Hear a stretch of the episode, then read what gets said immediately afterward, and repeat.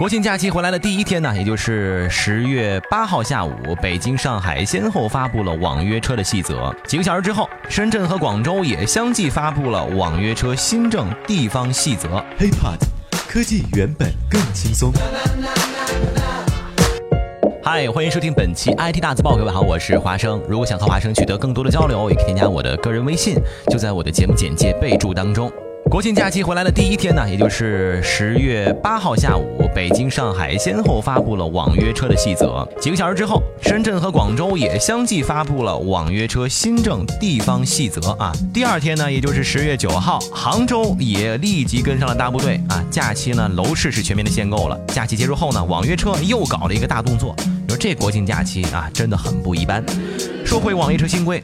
先简单跟大家说说内容吧。你说看完各位是哭呢，还是想哭呢？首先呢，是对网约车的驾驶员和车辆的要求上，北京和上海要求呢最为严格。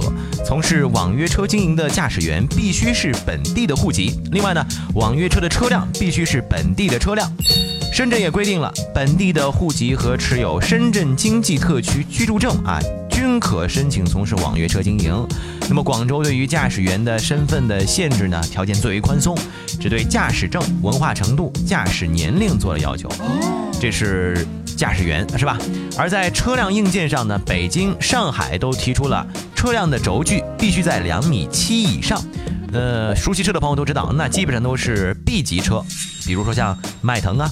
凯美瑞啊，雅阁呀，奥迪 A 四啊，宝马三系等等这种车是吧？目前呢，市场上各家网约车平台呢，都是将这类车型作为较高端的专车来使用的。也就是说啊，以后呢，在这几个城市、这几个地方，你估计是再打不到什么五菱神车了。这消息一出，好嘛，真的是几家欢喜几家愁。首先呢，最高兴的当然是出租车司机了啊，快车、专车抢生意是他们心中永远的痛。按照新政，快车和专车。要转化成营运车辆，保险费呢要上调，而且呢他们还要交一部分这个运营税，所以说市场呢就得让出来了。专车司机想减少，出租车的日子呢肯定就又会红火起来。最难过的不用说，肯定是网约车平台了，尤其是中国第一打车平台滴滴，是吧？这滴滴公司啊，公关部负责人王明泽也公开吐槽说，你们这是变相的数量管控。就拿上海来说。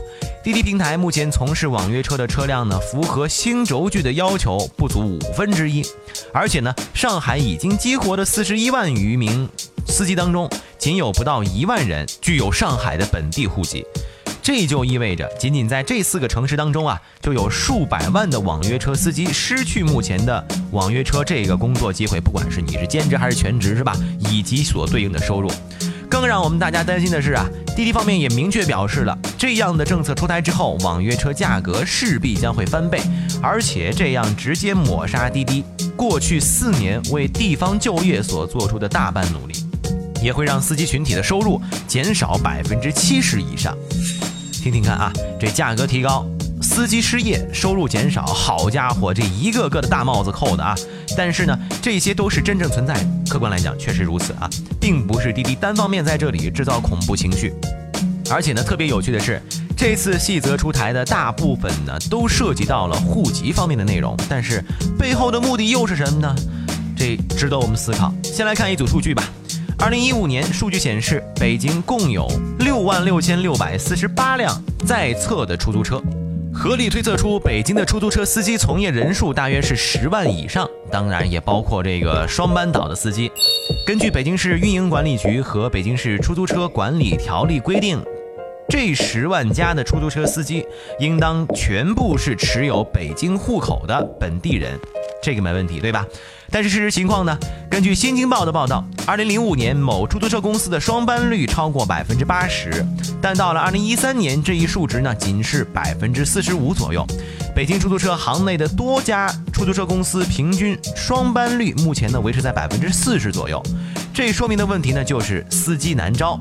除此之外，北京本地的出租车司机呢还会将车外包给外地人。而且，二零一三年上半年，北京交通执法总队明确表示，从掌握的情报来看，在北京从事非法运营的人呢，超过了百分之七十是外来人口。所以啊，你还会说这次的政策是为了给出租车司机们留窗口吗？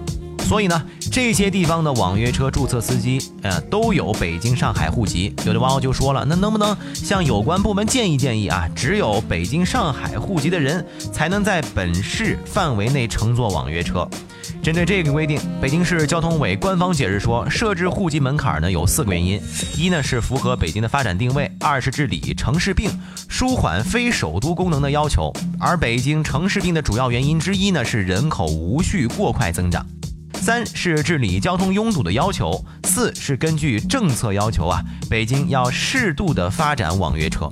所以看明白了，也就是说啊，北上广深的这一次政策，其实最重要的目的不是治车，而是治人，防止人口无序增长，防止城市过度的拥堵。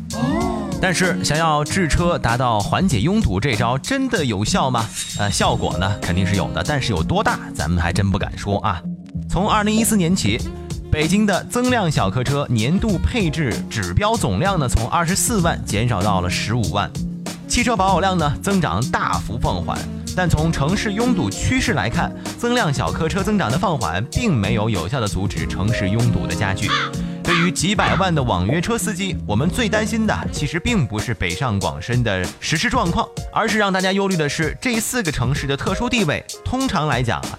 北上广深具有非常强的示范作用。哎，一看大佬都这么做了，那么其他城市呢？会不会根本就不看现状，直接照搬，甚至直接弯道超车呢？当然了，对于很多乘客来讲呢，有人都说了，网约车该涨价了，车少我们不坐就是了。但是在过去的两三年里呢，这种移动支付已经深入毛孔的时代。你敢出门只带手机打车吗？就不少呢。出租车司机明确表示啊，我们不好意思，我们不接受移动支付，给钱没现金，不好意思下车啊。